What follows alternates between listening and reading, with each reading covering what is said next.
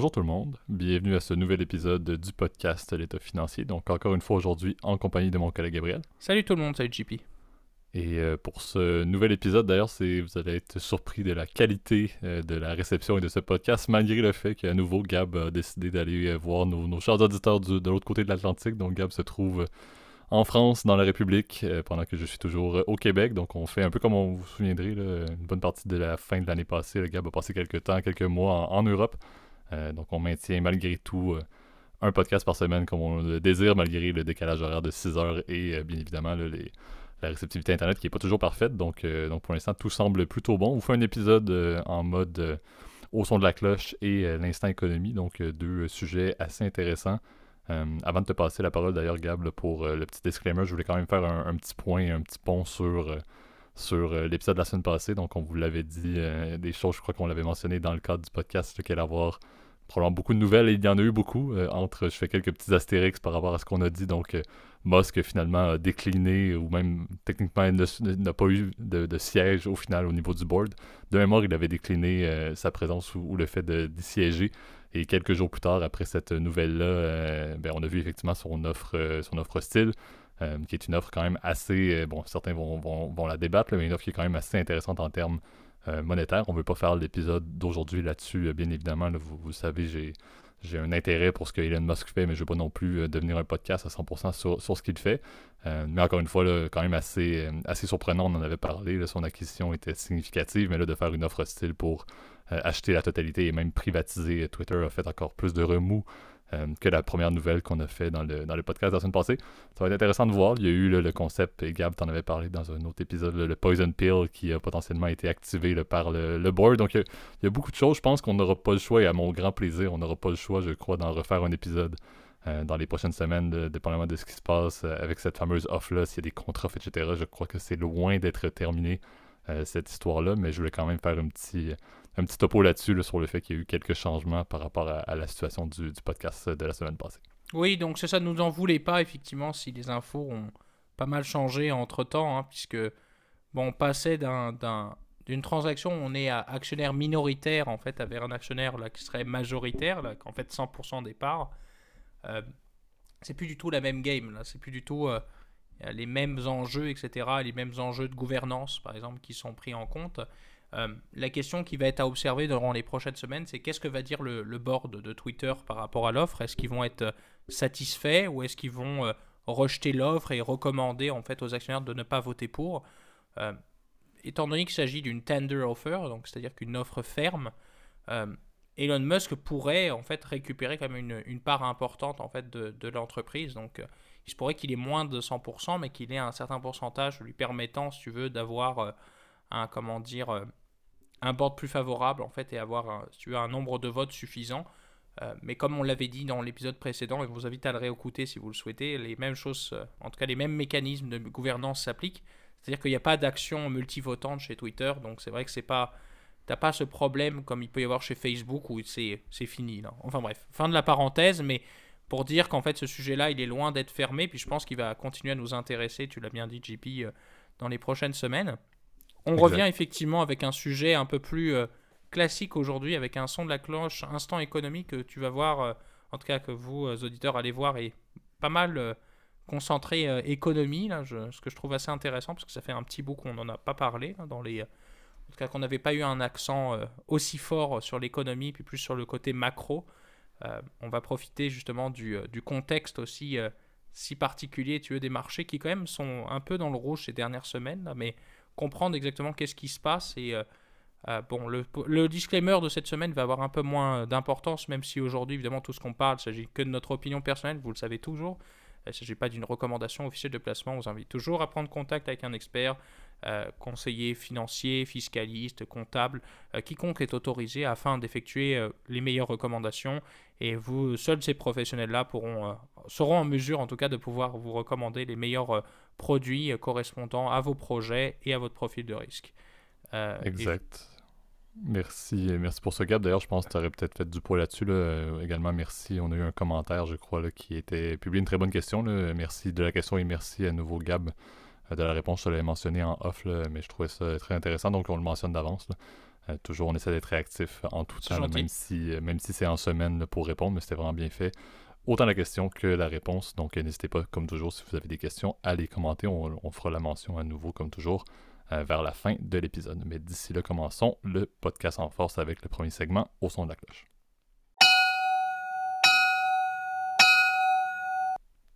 Parfait. Donc, euh, premier sujet, euh, encore une fois, un peu lié à, un secteur ou à une industrie qui euh, qu'on n'a pas beaucoup parlé en tant que tel, qui est fortement imbriqué avec ce qu'on fait et ce qu'on étudie, on ne se le cachera pas en termes en termes professionnels, qui est l'industrie des, grandes banques, l'industrie financière plus largement. cette industrie-là s'est quand même portée extrêmement bien. On va, prendre un volet un petit peu sur les banques américaines, mais on ne se le cachera pas, les résultats qui vont être publiés pour à peu près l'ensemble des banques listées en Occident vont avoir, selon moi, une performance qui est euh, relativement similaire à ce qui s'est passé aux États-Unis, mais c'est un peu de voir. Et la, question que je pose, c'est un peu est-ce que c'est la fin d'une époque pour les grandes banques, une époque qui est la période pandémie, on ne se cachera pas, mais les deux dernières années, euh, depuis justement le mars 2020, les banques s'en sont tirées quand même très très bien. La volatilité des marchés a permis de voir des, résultats qui étaient records euh, au niveau de la performance. Les profits étaient en hausse, les revenus bien évidemment étaient en hausse.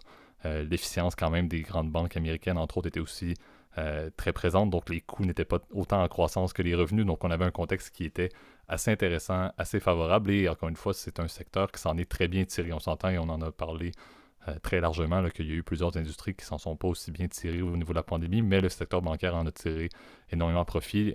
si on parle de, de l'industrie plus largement, une grande banque euh, américaine, par exemple, avait souvent soudainement des revenus au niveau de ces, euh, de ces secteurs de marché financier qui étaient en grande croissance, qui venaient contrer un petit peu peut-être les pertes au niveau commercial et particulier. Donc, il y avait un beau balancement et une belle croissance dans cette industrie-là.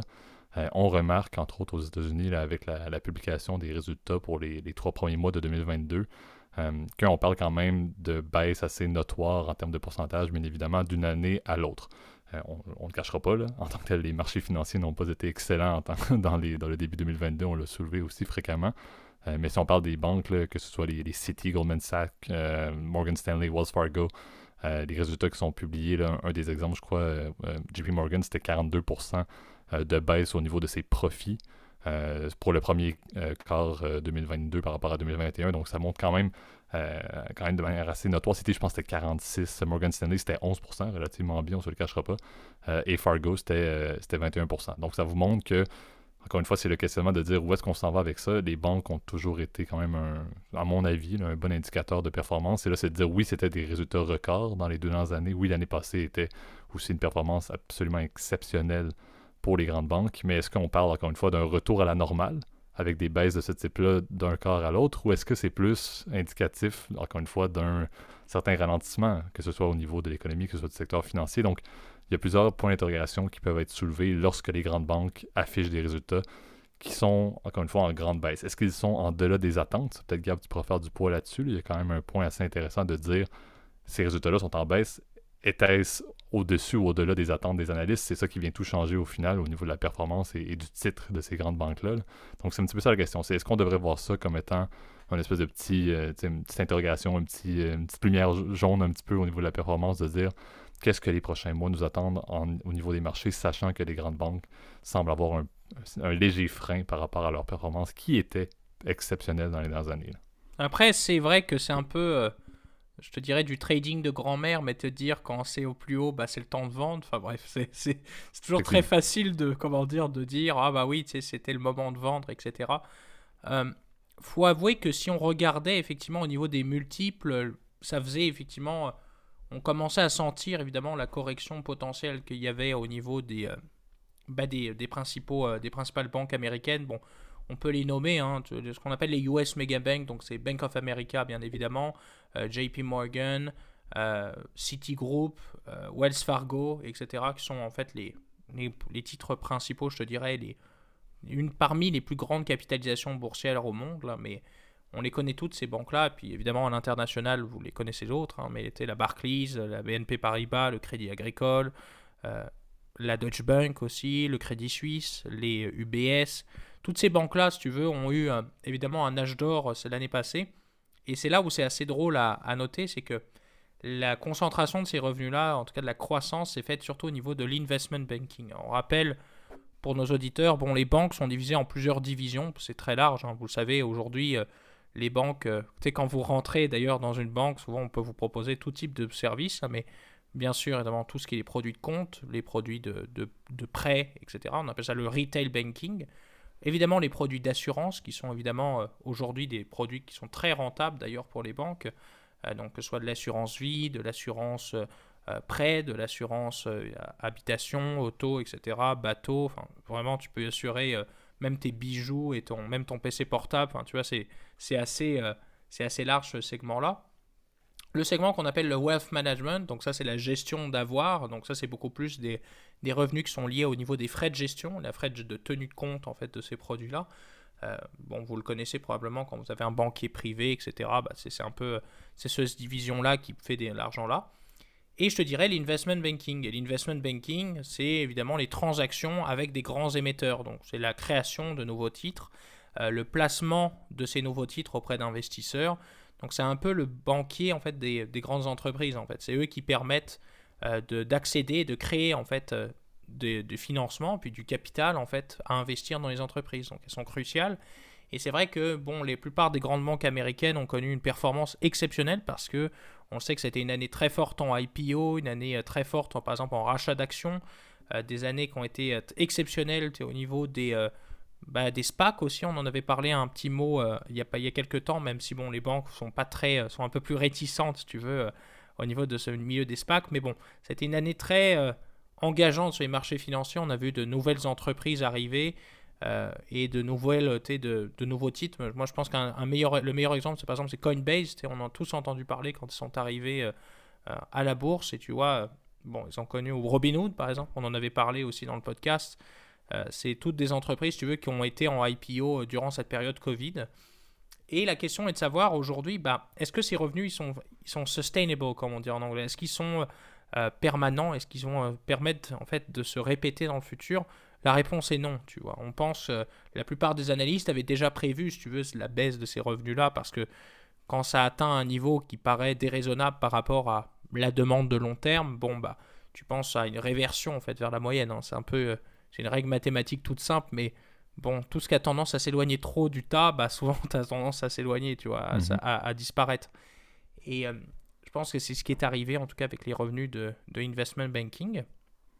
Et aujourd'hui, bah, on est dans une perspective aussi où le contexte économique n'est plus du tout le même. On était dans un contexte où on allait chercher de la liquidité dans les marchés en injectant de l'argent gratuit. On l'avait bien vu avec, euh, avec la Fed qui fait euh, quasiment avec Powell, tu vois, avec des prêts à zéro, enfin, tu vois, des prêts garantis même par l'État, à une situation où aujourd'hui les banques sont de plus en plus réticentes à prêter. On sait que les taux d'intérêt vont augmenter.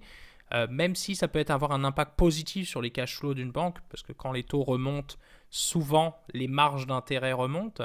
On sait que donc la différence entre ce que la banque prête et la banque paye à ses déposants, elle augmente en moyenne. Eh bien quand même, il y a, d'autres risques qui sont à prendre en compte. Je dirais le premier, tu l'as mentionné très rapidement, c'est les provisions sur perte. Parce que tu sais, quand les taux d'intérêt augmentent, souvent les émetteurs, en tout cas, ils ont tendance à avoir un peu plus de mal à repayer. Euh, quand tu te retrouves, tu payais, euh, je sais pas, 2% en Covid et maintenant tu payes 5,5% c'est un autre problème. Et la plupart des banques ont commencé à charger beaucoup plus cher, si tu veux, en prévision d'une augmentation des taux. Tu vois, la Banque du Canada, par exemple, a annoncé, je crois que c'était la semaine passée, euh, une augmentation de 50 points de base. Ils avaient déjà augmenté de 25 points de base par rapport au plus bas de la Covid, ce qui fait que maintenant on a des taux, euh, un taux directeur de 1%, si je ne m'abuse, au Canada. La mhm. Fed a été beaucoup plus patiente. J'ai l'impression que Powell est un peu... Euh, on en a euh, pas mal critiqué d'ailleurs dans un des derniers épisodes, c'est ça qui est assez drôle. Peut-être son, son manque peut-être de, de, courage en fait à augmenter les taux assez rapidement. C'est vrai que c'est une, une, doctrine qui va évidemment vraiment pas bénéficier aux entreprises qui vont devoir se retrouver à payer beaucoup plus cher en tout cas sur leurs prêts. Donc la question est de savoir aujourd'hui comment les banques vont gérer effectivement ce nouveau contexte économique. C'est compliqué, il y a des pour, il y a des contre, tu vois, et qui fait que bah, évidemment tu peux pas faire, il faut que tu fasses attention parce que ce sont des organisations tellement importantes que tu peux, tu peux pas te permettre de jouer avec le feu avec. Là. Ben, exact. Puis, pour l'instant, comme on disait, tu as, soulevé plusieurs bons points. Le, constat pour le Q1 est quand même assez intéressant que malgré, encore une fois, les résultats au niveau des revenus et des profits qui sont en baisse, ils ont quand même, la majorité des banques ont battu justement les estimations des analystes au niveau, par exemple, des earnings per share. Là, ah on, peut soulever genre City qui était à 2.02, alors que les analystes forecastaient du 1.43. Donc on s'entend que du 2.02 par rapport à 1.43, c'est quand même assez bien battu au niveau des, des, prévisions des analystes. Il y avait également, je pense c'était Fargo avait fait un 88 cents per share par rapport à 80 des analystes. Donc techniquement, encore une fois, les résultats ont fait un petit peu le saut. Euh, mais pour l'instant, je crois que ce qui est bien, c'est que ça confirme que les analystes voyaient même pire, si on peut dire, au niveau de la performance. Donc, c'est pour l'instant des bonnes nouvelles. Tu l'as dit, par contre, c'est certain que le fait que les taux directeurs vont être appelés à la hausse, on s'entend que c'est pas caché. Je crois que Powell, c'est assez évident que la prochaine rencontre de la Fed, la prochaine annonce de la Fed qui se passe, je crois, au début de l'été, euh, va être également une, annonce qui va venir un petit peu rattraper les autres banques centrales. Tu l'as dit, la Banque canadienne l'a fait mercredi dernier. Euh, et la cible, encore une fois, et un petit peu, ça semble être le cas on parle de monter vers du 2% à la fin de l'année. Ça semble être à peu près une évidence que peu importe quel va être le modèle des différentes banques centrales au niveau des hausses, que ce soit soudainement une hausse de 0.75, euh, on, ne sait pas, on s'entend, c'est par agrégation toujours de, 25 points de base. Donc il y, a, toujours cette question-là, mais on semble s'aligner sur le fait que effectivement le taux directeur va être considérablement plus haut. Euh, que ce qu'on était euh, au, tout début de l'année, bien évidemment. Qui dit taux directeur plus élevé, tu l'as dit, bon, oui, il y a le côté peut-être des prêts qui peuvent encore une fois devenir plus rentables, mais toujours, tu l'as dit, de bien se réfléchir à les banques ne vont pas en émettre autant de par le risque justement de provision, tu l'as bien soulevé. Et de l'autre côté, il faut quand même rappeler que qui dit en général une augmentation du taux directeur, c'est pas forcément la meilleure chose pour l'effervescence du secteur des équités. Les stocks en général, le marché des stocks, n'y gagne pas forcément, ne continue pas à avoir une effervescence aussi intense qu'il y a lieu dans les deux dernières années. On s'entend, le taux directeur était à peu près nul, il était aux States, si je ne me trompe pas. Euh, et on a vu des marchés boursiers qui ont eu des performances absolument exceptionnelles. Les taux directeurs en général, ça, ça favorise d'autres, encore une fois, classes d'investissement, ça c'est certain, on ne se le cachera pas. Mais c'est certain que ce qui a rapporté énormément au niveau des banques euh, dans les dernières années, que c'était les marchés justement des stocks, va être appelé euh, à ralentir un peu. Donc c'est certain que pour l'instant, c'est un l'intérêt est quand même assez notoire. Je pense que c'est, on le dit tout le temps, s'il y a des personnes qui s'y intéressent de suivre les résultats qui se passent dans les différents quartiles, très intéressant autant pour votre réflexion, pour votre analyse et tout. Je pense qu'il y a beaucoup de bon matériel à faire. Euh, je crois et moi j'aime beaucoup suivre ce qui se passe au niveau des banques parce que je crois que c'est effectivement une... on le sait en général c'est du blue chip c'est du rendement relativement progressif donc lorsqu'on voit des mouvements qui sont un petit peu significatifs dans les états financiers des banques il y a une réflexion à se poser comme on a dit mais pour l'instant moi je le vois quand même de manière assez favorable. Comme je dis je fais confiance aux analystes. Si les analystes avaient des scénarios qui étaient euh, quand même un peu en deçà euh, de, ce qui a été atteint et encore une fois comme on l'a dit un peu en deçà on en a parlé c'était quand même relativement bien pour les, les earnings per share.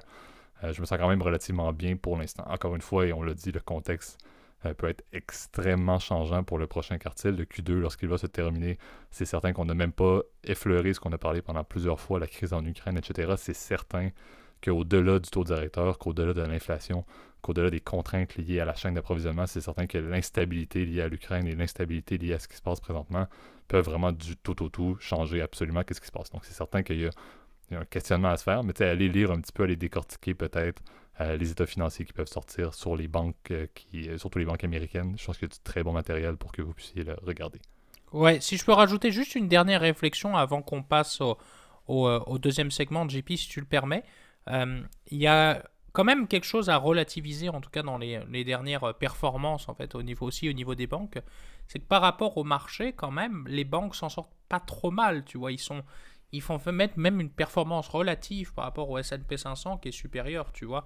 Euh, le marché, enfin là je te parle évidemment euh, depuis, euh, en fait on, tourne le jour de Pâques, d'ailleurs on, vous annonce, c'est pour ça que ça a été un peu compliqué tu vois aujourd'hui, là. On s'en excuse, je pense qu'on va, être, va être capable de le sortir en tout cas le lundi matin sans trop de problèmes là, mais tu vois depuis, le, depuis à, la date de clôture, bah, je pense que c'était jeudi étant donné que vendredi était fermé, on, a, on a perdu 8,42% sur le S&P 500 alors que de l'autre côté, notre SP 500 Financials, qui est notre sous-indice qui s'intéresse à tout le secteur financier en incluant les banques et euh, les assurances et les fintech, tu vois, euh, il ne recule que de 5,64%. Donc euh, en incluant les dividendes aussi, mais je pense que bon, on peut les ignorer étant donné que c'est, pas grand-chose par rapport à dans, dans, le cas, en tout cas dans les deux, les deux, les deux indices là, mais ça prouve quand même que les banques elles, ont tendance à être un peu plus résilientes. Certains analystes ont tendance à dire les banques elles sont très cycliques parce que elles s'adaptent évidemment au cycle économique. Les gens payent moins leurs leur prêts euh, quand l'économie va mal, bah, les gens ils sont en difficulté financière, ils ont de la difficulté à payer. Mais d'autres diraient que bah, quand même les banques sont tellement des organismes régulés et des organismes stables, dans le sens où ils ont des mécanismes de protection tellement sécurisés euh, qu'ils sont capables de faire face aux, aléas, si tu veux, de la vie. Euh, ils ont des critères qu'on appelle les critères de Bâle, on ne rentrera pas trop dans les détails, hein, mais qui permettent d'être souple justement dans des périodes où on a besoin de liquidité et d'être beaucoup plus conservateur dans les bons moments afin d'éviter d'avoir un effet euh, cyclique. Donc on a cette approche contracyclique dans le, dans le côté euh, de la régulation bancaire et qui fait qu'aujourd'hui, eh ben, les banques elles sont, quand même, elles sont quand même une stabilité qui est assez impressionnante. Et tu vois, elles ont une diversification de leurs produits qui est impressionnante. C'est ce que j'allais ajouter, ouais. parce qu'un nivellement, ça finit par un nivellement, comme tu l'as dit, pour toutes ces raisons-là. C'est vrai que les périodes de hausse comme les périodes de baisse seront jamais aussi majeures que ça serait pour d'autres industries, tu l'as dit, c'est exactement la base même de la diversification, ça reste financier, tu l'as bien parlé. L'assurance va continuer à amener des revenus, peu importe ce qui se passe dans les marchés. On l'a dit, la période de volatilité épouvantable, ben, les banques d'investissement faisaient de l'argent sans bon sens dans les dernières années. Et présentement, comme on l'a dit, il y a de l'argent à faire, par exemple, dans le secteur commercial particulier au niveau des prêts. Donc c'est vrai que c'est quand même beau le fait que la régulation et la diversification amènent euh, vraiment un peu plus de stabilité. Tu l'as dit, le S&P 5, il faut quand même soulever. C'est toujours la même logique. Les technos continuent à étonnamment avoir du plomb. C'est absolument ridicule. Mais bon, ça, c'est les, les, joies du S&P 500 qui est dur à, dur à suivre présentement. Il est un petit peu triste à suivre en termes de courbe depuis le début de l'année. Ouais. Euh, puis, puis, je te dis, c'est vrai que cette diversification, c'est quand même une bonne chose. En fait, nous, en tant que clients, parce que on s'attend à ce que le lendemain, quand on se réveille, notre compte en banque soit pas vide. là, Mais je te dirais, c'est une bonne chose aussi pour justement pour stabiliser un portefeuille. Donc, tu vois, c'est, c'est quelque chose que certains investisseurs recherchent, des gens qui veulent être stables, tu veux, ça fait longtemps qu'ils font confiance à leur banque, tu vois. Et euh, tu vois, même des banques ont connu, tu veux, des aléas un peu compliqués. On avait parlé un peu de Wells, mais c'est des organisations qui sont stables, si tu veux, qui sont euh, tellement surveillées que bon, tu peux pas jouer avec le feu n'importe comment. Faut dire, il y a tellement eu des cas précédents qui ont tellement endommagé, tu veux, la réputation de l'industrie. L'exemple le plus probant, bah, c'est Lehman en fait en, 2008, et ben aujourd'hui on est dans une période où si tu veux les banques on les surveille quasiment à tous les jours et les analyses sont évidemment très euh, tintilleux évidemment sur les chiffres qu'ils font. Et euh, dernière info puis je te promets on rend l'antenne en tout cas on rend l'antenne pour le premier segment là mais il va falloir surveiller très proche. 3 mai prochain on a la réunion de la, du FOMC donc le donc le, Open Market Committee donc avec, euh, avec Powell donc pour la Fed. Puis le 14 et 15 juin, c'est pareil, il va y avoir une, deuxième réunion euh, aussi. On va savoir est-ce que les taux vont finalement augmenter? C'est mon, mon petit doigt dit que ça y est, ça va commencer à bouger parce qu'on a vu que le Canada a monté. Et euh, tu vois, justement, ça va être une belle ouverture pour le deuxième segment, étant donné qu'on va parler dans l'instant économie hein, de plus en détail de ça. Exact. Donc, euh, donc encore une fois, le continuer à lire là-dessus, c'est en fait ça va être une belle période pour euh, parler des, du secteur financier qu'on a un petit peu mis de côté, étant donné que c'était en croissance, mais il y a quand même beaucoup de bon matériel à venir pour les mois prochains. Euh, mais effectivement, le passons à notre deuxième segment, l'instant économie. Parfait. Donc, donc un sujet, encore une fois, en tant que Canadien, je, je devais je devais mettre ça de l'avant. On veut vous parler un petit peu de l'économie canadienne. Encore une fois, la question c'est est-ce que l'économie canadienne se porte à plein régime présentement? On va vous expliquer un petit peu pourquoi. Je pense qu'il y, a des complexités dans l'économie canadienne qui la rendent quand même assez unique en tant que telle. Donc on s'entend, le Canada reste un pays développé, reste un pays euh, sur lequel l'économie du service, les industries du service ont un énorme impact, bien évidemment, sur euh, la performance globale, mais les commodités sont probablement euh, le point, à mon avis, de contingence. on ne parlera pas encore une fois de sujet environnementaliste aujourd'hui, mais il y a un petit peu, on ne se cachera pas, on va, on va crever l'abcès tout de suite. il y a un petit peu un double visage dans ce que notre gouvernement met de l'avant au niveau de la protection de l'environnement et au final les, subventions et l'intérêt d'assurer que l'économie, entre autres du pétrole et des sables bitumineux, mais plus généralement les commodités, puissent être extraites au Canada et puissent être exportées, surtout, surtout euh, lorsque les cours sont aussi favorables qu'on le connaît présentement. Donc c'est un petit peu une réflexion sur justement ce qui s'est passé cette semaine. Donc comme on l'a dit, le mercredi, le, Canada a augmenté son, taux directeur, quelque chose, vous vous souviendrez que j'ai, ça fait plusieurs mois que j'arrête pas de dire qu'il faudrait qu'on commence à y penser. Au final, on se retrouve avec euh, justement une inflation qui bat des records à chaque mois. Euh, donc comme tu l'as dit, Gab, on a augmenté de 2,5% au niveau du taux directeur, ce qui, est une, ce qui est une bonne chose selon moi. Ça commence plutôt bien. Euh, le gouverneur de la Banque du Canada également, dans cette occasion-là, et un petit peu en termes PR, à mon avis, a un petit peu moussé euh, le fait que l'économie canadienne se porte quand même plutôt bien présentement. Je vous nomme quelques points, puis euh, Gab, tu pourras ajouter effectivement. C'est certain qu'un petit peu comme c'est le cas partout, le Canada se porte quand même assez bien au niveau de l'emploi. Donc on n'est pas dans un contexte de plein emploi, mais le taux de chômage est extrêmement bas. La, stratégie du Canada, qui encore une fois était un petit peu débattable à certains niveaux, d'avoir des assouplissements liés à la pandémie qui étaient beaucoup plus progressifs, entre autres que nos voisins du Sud des États-Unis, a étonnamment eu un impact quand même assez favorable sur l'emploi. Donc on se retrouve encore une fois avec un marché qui est beaucoup plus favorable, non pas pour les employeurs, mais pour les employés, je crois, présentement. Et ce n'est pas une mauvaise nouvelle en tant que telle euh, pour, pour ce qui est de se rapprocher d'un idéal de plein emploi économique. Ça montre que euh, l'économie canadienne roule à, plein régime dans les, encore une fois, les industries euh, dans lesquelles on est fort. Et on ne parle pas du sirop d'érable en ce début du printemps, qui est probablement une des denrées les plus, les plus rapportables pour le Canada. Ça, c'est un petit, un petit astérix, en fait, euh, c'est surtout en fait de parler que la productivité se porte bien quand même également au Canada présentement. Euh, et comme on l'a dit, peut-être le point clé, et c'est probablement le point sur lequel on va aussi mettre le plus de temps, c'est le secteur des commodités. Comme vous le savez, euh, la manière dont le Canada est mis en place, la manière dont le Canada fonctionne, c'est plutôt simple. Si les commodités, surtout le pétrole, est élevé, on sait que le pétrole a eu, et on le voit encore une fois en allant faire le fou, j'allais faire le plein de mon véhicule dans quelques heures pour faire un peu de route, et je vous confirme que je vais effectivement penser à vous, chers auditeurs, euh, en ayant la preuve que le prix du pétrole est effectivement toujours bien élevé. Euh, mais qui dit prix du pétrole bien élevé, mais si le baril se porte bien, ben le Canada, en tant que. Je vais te le, dire.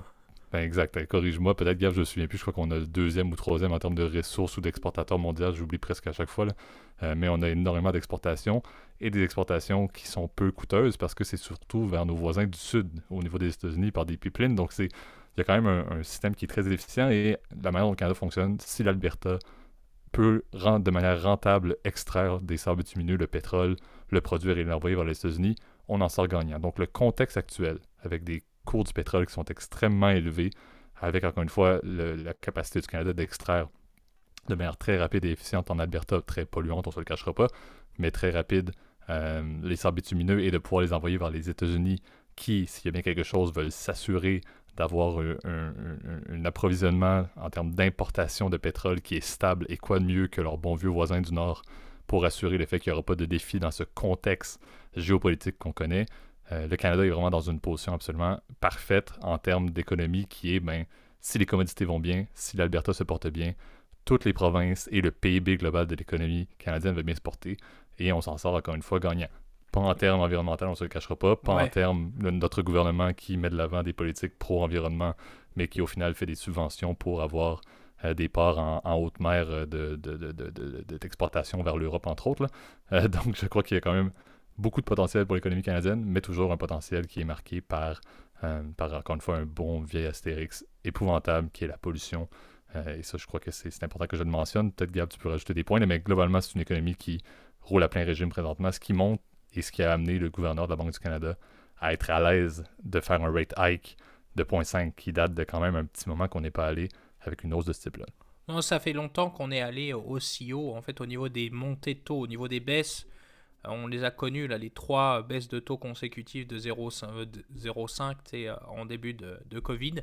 Mais c'est rare que les montées se fassent autrement que par des points 25, donc des 25 points de base à chaque fois. Euh, alors pour revenir à ton sujet, en fait, oui, tu as bien raison, tu vois, le, côté de l'économie canadienne, en fait, euh, a rarement été aussi bien, en fait. C'est ça qui est assez, euh, assez rigolo, en fait, en termes de chiffres de chômage, de croissance du PIB, donc du GDP. Euh, mais il y a certains points, évidemment, qui sont très négatifs, je te dirais, et je pense qu'ils viennent un peu mettre en perspective tout le bilan, qui, le beau storytelling qui nous est raconté. Euh, je te dirais le premier point, en fait, et tu l'as bien dit, c'est euh, bah, l'augmentation des cours du pétrole. Évidemment, il bénéficie énormément au Canada, qui, selon les données que j'avais, alors ça c'est les données de Wikipédia, vous m'excuserez, je ne suis pas allé aussi loin là, mais c'est le quatrième exportateur mondial en 2020 au niveau du pétrole et le cinquième au niveau du gaz naturel. Et, euh, bon, c'est vrai que la, décision, tu vois, des plupart des pays européens de dire adieu en fait au gaz et au pétrole russe euh, qui on sait évidemment est un des plus gros exportateurs euh, mondiaux en fait de, pétrole et de, de gaz naturel, et eh ben ça va être très important. Important non seulement du côté de la production, mais au niveau de l'industrie du transport de ces ressources-là. On sait que le Canada, pendant des années, a essayé de développer un, un projet qui s'appelle le, bah, le, le, pipeline continental, en fait, qui traverserait en fait depuis l'Alberta vers en fait l'est canadien. Donc on sait que la plupart du, transport en fait du produit liquéfié, parce que pour transporter du gaz naturel, il faut évidemment le liquéfier dans une usine spéciale et puis envoyé par, par des bateaux spéciaux, donc des bateaux qui sont spécialisés dans le transport de gaz et eh ben, ça va permettre, c'est ça, de pouvoir développer les communautés qui sont le long de ce pipeline, euh, développer les communautés dans les terminaux, donc au port en fait, de sortie en fait de ce gaz. On sait qu'il y a un gros projet, je crois que c'est un Terre-Neuve où euh, on souhaite euh, développer énormément de, la capacité en fait d'exportation pétrolière et gazeuse. en tout cas de, ces, de ces ressources-là qui vont être vraiment stratégiques. Elle se fait évidemment avec un coût écologique, tu l'as bien dit, qui est désastreux. Hein. Non seulement la construction d'un pipeline, c'est oui, c'est très moche, hein, on va pas se le cacher, euh, mais c'est un, aussi ça, ça déforeste, tu veux, des, habitats qui sont très sensibles et qui sont aussi des, souvent des zones de peuplement autochtones, tu vois, qui sont des, zones en fait qui sont habitées par euh, des gens qui sont là depuis des millénaires et si tu veux, qui non seulement on leur a pris leur terre euh, durant la colonisation française et, évidemment britannique au, au 16e et 17e siècle, mais euh, tu vois, non seulement en plus tu détruis leur environnement, tu veux, qui est peut-être leur dernier truc qui leur reste, et euh, évidemment c'est un coût évidemment calamiteux, si tu veux, sur ces communautés-là. Donc euh, c'est, je pense, un impact qu'il faut prendre en compte, en fait, que les décideurs politiques, évidemment, vont considérer, évidemment, dans l'équation. la force, quand même, quand même qui existe au Canada et qu'on n'oublie pas, c'est le système de péréquation. On sait que, quand même, quand tu as une province qui s'en sort très bien, qui va être le cas par exemple de l'Alberta et peut-être du Terre-Neuve, qui va être vraiment la gagnante dans le, dans le, dans le deal, et bah ben, tu as des systèmes de transfert de ressources économiques en fait entre régions pour permettre d'équilibrer les écarts en fait en temps de chômage puis les écarts en termes de croissance du PIB et qui vont permettre en fait de rééquilibrer en fait les comptes entre les deux. On sait que bah, l'Alberta va être la grande gagnante, on sait que la Colombie-Britannique pour les exports vers l'ouest va être une grande gagnante, on sait que vers l'est probablement Terre-Neuve et les provinces atlantiques vont bien gagner dans le truc. Qui sait qui va peut-être moins bien gagner dans cette période-là? C'est peut-être le Québec et l'Ontario. On sait que c'est des provinces qui sont les plus riches, en fait, mais qui ont une économie qui est essentiellement basée sur les services. Hein. Tu sais que c'est, aujourd'hui la, grand, la grande question. Le, peut-être le deuxième i que j'aurais au niveau de l'énergie, en tout cas sur le point de vue énergético-énergétique, c'est quand même les prix commencent à se normaliser. Certes, le baril reste cher, il, a il est au-dessus de 100 dollars euh, américain à l'heure où je te parle le baril, donc ce qui est quand même euh, très cher. On a connu le baril à quasiment 60 dollars avant le Covid, là, tu vois, dans ces eaux-là. Euh, mais les prix à la pompe ont commencé à diminuer progressivement. Est-ce que c'est grâce à l'augmentation de la supply? On sait que les Américains ont libéré, euh, il y a quelques semaines de ça, la, fameuse réserve stratégique qui en permet de faire baisser les prix. Je pense oui. Il y a un effet qui est fait là-dessus. Il y a aussi une demande, une offre qui est supplémentaire qui a été faite par le fait que les prix ont augmenté. On sait que le Koweït, l'Arabie Saoudite et les pays du Golfe de l'OPEP en fait sont étaient très contentes évidemment de la nouvelle. Puis tu sais que les prix ont commencé à se renormaliser. Tu vois les prix à la pompe. Tu vois j'ai, quitté mardi et ça je, on fait une confidence aux auditeurs. J'ai quitté mardi. L'essence était à peu près à 175 sous le litre. Aujourd'hui, euh, on se retrouve à peu près à 165 sous, tu vois, dans le Grand Montréal. Donc, euh, malgré tu vois la pression qu'il y a sur les prix, bah, ça commence à baisser progressivement et je le vois depuis que je suis en France ici, même les prix commencent aussi à, baisser à la pompe, même s'ils sont beaucoup plus élevés, vous le savez, en, France, parce que les taxes sont aussi beaucoup plus élevées sur les... En fait, il y a des taxes un peu plus élevées surtout en France, hein, mais bon, ça c'est peut-être de culture, etc. Euh, et c'est euh, évidemment un indicateur qui est inquiétant. Deuxième point que je veux aborder avec toi, et puis après je te rends la parole, JP. Désolé, je, je te fais, euh, je, fais un gros monologue, mais je suis, je suis vraiment inspiré par le sujet. Je trouve ça un, sujet hyper passionnant. D'ailleurs, j'invite les auditeurs, s'ils ont des opinions et des, des, choses à dire, à nous les mettre dans les commentaires. Vous l'avez vu, on répond euh, très rapidement. Le deuxième truc qui rend en fait les Canadiens, je pense, pas très contents quand même par rapport à la situation actuelle, c'est que oui, la croissance est là, mais je pense qu'aussi au niveau de l'accessibilité aussi du marché immobilier, ça commence à être inquiétant, tu vois. Euh, L'accessibilité, on peut la mesurer non seulement par les prix euh, de vente en fait des propriétés, mais je trouve que la meilleure façon de le visualiser, c'est le prix de l'immobilier par rapport à un pourcentage de vos revenus bruts en fait. C'est combien le logement me coûte en pourcentage de mon budget. Et tu vois, le, ça fait en fait depuis 2008 que l'accessibilité est la plus basse en fait qu'on ait connue. Euh, aujourd'hui, en fait, au deuxième trimestre, en, troisième trimestre pardon, de 2021, donc là, tu vois, sur cet index-là, c'est pas encore sorti, on était à peu près à 37% du revenu brut du Canadien qui est, revient en fait dans les dépenses de logement. Alors que tu vois, en 2009, il était qu'à 29%. Donc tu vois, c'est une augmentation qui est énorme et qui montre que bon, le logement coûte de plus en plus cher. Et euh, c'est vrai que c'est quelque chose non seulement qui peut avoir un impact d'un point de vue électoral, si on raisonne de façon un peu cynique, mais qui a évidemment des conséquences, je pense, sur la vie des gens concrètement, tu vois. Exact. Puis tu sais, je pense que un, des points si je peux faire un peu de pouce sur ce que tu mentionnais dans le, premier point quand même, je voulais juste ajouter au niveau du système de, péréquation.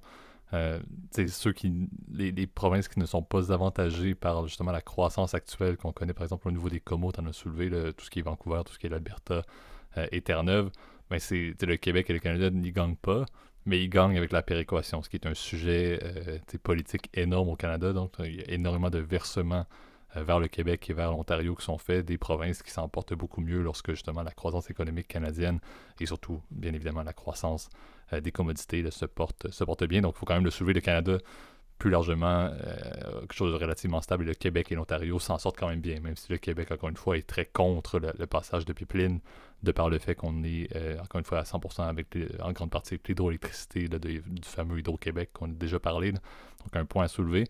Et le, deuxième point également, juste pour faire du pouce sur la logique euh, des dépenses plus largement, autant des, Canadiens, mais on peut parler aussi d'un d'un enjeu sur les dépenses du gouvernement. C'est beau avoir une croissance économique, c'est beau avoir une économie qui va à plein régime. On a également eu énormément de dépenses durant la pandémie et encore maintenant. Euh, il y a des dépenses quand même assez significatives. Les budgets du gouvernement fédéral canadien continuent à avoir énormément d'injections euh, de fonds publics et beaucoup d'endettement. Donc c'est certain que c'est beau la croissance économique, mais ça ne vient pas si on peut dire, corroborer le fait qu'on a quand même une dette qui est quand même assez considérable au niveau de la fédération. Euh, pour vous donner quelques stats pour conclure, quand même assez intéressant, je voulais quand même vous soulever 2022. On parle d'une projection de, euh, de, PIB au niveau de la croissance du PIB canadien, c'est 4,3 euh, Aux États-Unis, on parle de 2,8 au niveau de, de l'Europe, 3% au Japon, 2% et la moyenne au niveau du monde, c'est 3,5 Donc, Canada, 4,3 la moyenne projetée. Euh, du reste du monde, 3.5, donc il faut quand même le voir. C'est de la projection, il n'y a rien qui confirme que ça sera ainsi, mais pour un pays développé, avoir une année comme 2022 avec un 4.3%, c'est quand même assez significatif. Est-ce que ça va se maintenir? Bien évidemment, non. Comme on l'a dit, c'est simple, on l'a dit, en grande partie, l'économie canadienne va bien si les commodités sont élevées, si les commodités retournent euh, à, des, à des cours qui sont un peu plus normales, mais le Canada redevient une, une économie axée sur des commodités qui font. C'est toujours un, exportateur, mais à moindre, bien évidemment, à moindre revenus et toujours une industrie euh, ou un pays de services, ce qui, dans tout pays occidentalisé, fait encore une fois un taux qui est dans du 2-3% à peine de croissance de PIB. Donc, certain qu'il y a un petit peu le côté ambivalent et c'est ce qui est triste en tant que Canadien, c'est toujours lorsque l'économie se porte bien, ben, souvent avec une, dette environnementale et avec des débats euh, sociaux, malheureusement, entre les différents habitants des provinces de par la péréquation qui deviennent euh, envenimer les, débats au niveau du Canada. Donc, c'est certain que ça ne sera pas parfait euh, pour 2022, mais, mais c'est quand même assez intéressant de porter et d'avoir en loupe, enfin, en tant que Canadien, l'économie canadienne a quand même quelque chose à envier à l'international au niveau de ses, de ses projections pour cette année. -là. Ouais, puis, ouais, si je peux permettre juste une dernière note, excuse-moi, parce que j'ai comme eu le décalage horaire euh, temporel avec Zoom. Là, vraiment désolé. Euh, J'ai pas voulu t'interrompre, mais euh, il y a un dernier point quand même que je trouve qui est important, c'est, tu l'as mentionné très rapidement et je voulais revenir là-dessus, c'est au niveau de l'endettement public. Euh, c'est vrai que ça commence à être une contrainte qui commence à peut-être à faire peur et qui doit mettre en, en perspective, si tu veux, les chiffres qu'on obtient. Parce que vrai, quand un gouvernement qui a autant dépensé aussi qui a été autant euh, gourmand et généreux, en fait, on pourrait dire les deux ces dernières années, bah, c'est vrai que ça t'aide énormément veux, à, relancer la croissance, puisque aujourd'hui, le Canada est parmi les 20 pays en fait, les plus endettés au monde, hein, puisqu'on on a un taux d'endettement public qui a atteint en, fait, en, ce début d'année en fait, 110% de notre PIB, ce qui est énorme alors que le Canada souvent tournait aux alentours des 70%, tu vois. C'était une année, deux années très très chères, hein, si tu veux, pour l'économie canadienne où vraiment je pense que les billets ont tourné, la planche à billets a pas mal tourné. Euh, je pense aussi qu'il y a eu aussi peut-être un manque aussi de, de contrôle, etc. du dépense. Enfin, tu vois. Après, ça, c'est plus un C'était une période électorale, souvenez-vous, hein, les élections canadiennes ont eu lieu l'année passée, donc on s'entend que c'était malheureusement presque normal qu'un gouvernement libéral comme celui de, Trudeau présentement a fait beaucoup, beaucoup, beaucoup de programmes sociaux pour aller chercher le vote euh, lors des élections de l'année passée. Chose qui est très, euh, qui, a, qui, a, pu être effectivement critiquée, évidemment, plus de, des côtés euh, de, de la droite, bref, des droitards, là, on va dire ça comme ça. Là, Et surtout connaissant les résultats finaux qui ont été absolument identiques, pour ceux qui s'intéressaient à notre épisode passé sur le Parlement canadien. Donc c'est certain qu'il y avait, un petit, une petite réflexion là-dessus. Mais c'est pas normal, effectivement. Ouais, ce qui est faux, c'est qu'on a atteint un endettement public qui est très proche de pays européens qui avaient été, qui étaient euh, considérés déjà comme des parias, entre guillemets, si tu veux, de l'endettement public, ont une tradition, si tu veux, d'endettement public beaucoup plus élevée. Euh, je te donne un exemple, on n'est plus qu'à 3% de la Belgique, qui est à 113%, euh, de la France, qui est à 116%, et qui avait tendance évidemment à avoir un déficit public beaucoup plus important que, que le Canada. Euh, L'Espagne qui est à 120, tu vois, même les États-Unis qui est à 133% de son PIB au niveau de son endettement. Bon, après, c'est un peu différent pour les États-Unis parce que depuis Reagan, il y a eu le programme de remilitarisation qui est très important, qui a coûté évidemment une fortune euh, à cette époque-là, mais bon, c'était nécessaire pour réparer, si tu veux, l'industrie américaine, enfin l'armée américaine qui était vieillissante.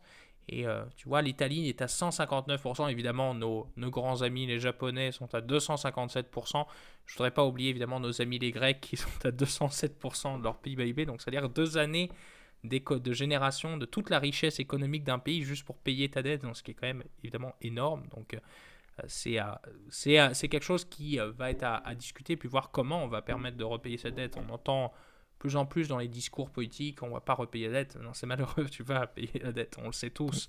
On le sait tous. Donc, euh, comment on va être capable de gérer ce, fardeau de la dette? Est-ce qu'on va être capable de repayer le, sur 50 années, sur 60 années? Ce sera des débats, je te dirais, plus d'ordre politique, tu vois, entre les décideurs qui verront exactement comment on peut avoir une politique efficace qui permet d'avoir des budgets balancés et qui nous permettent de repayer cette dette-là plus tôt, le plus tôt possible. Après ça, c'est. Sachant qu'on a un cycle économique canadien qui est présentement, comme on l'a dit, assez favorable, donc il y a des mhm. gains potentiels à faire en termes de repaiement de dette. On verra qu'est-ce qui va se passer. Encore une fois, mon espoir est plutôt limité sur le fait qu'on va, on va s'en sortir avec moins d'endettement à la fin de ce cycle favorable pour l'économie canadienne. Mais bon, c'est mon avis personnel avec les décideurs politiques en place au Canada.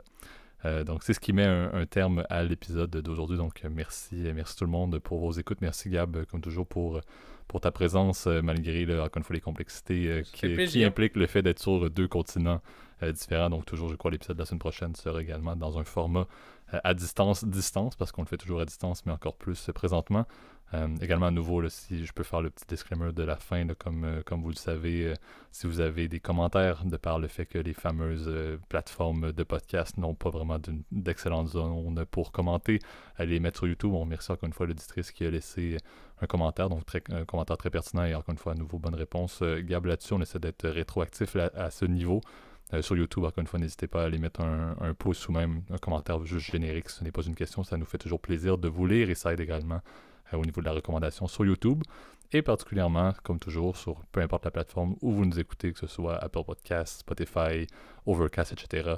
Euh, l'absence de commentaires n'empêche pas justement de pouvoir nous écouter et aussi de euh, mettre une, je crois qu'il y a des étoiles ou un nombre de pouces, etc. Ils ont amélioré le, système de rating, donc n'hésitez pas à aller mettre justement des étoiles ou des pouces ou peu importe quel est le système de l'application. Ça aide également aussi au niveau du référencement du podcast sur les plateformes.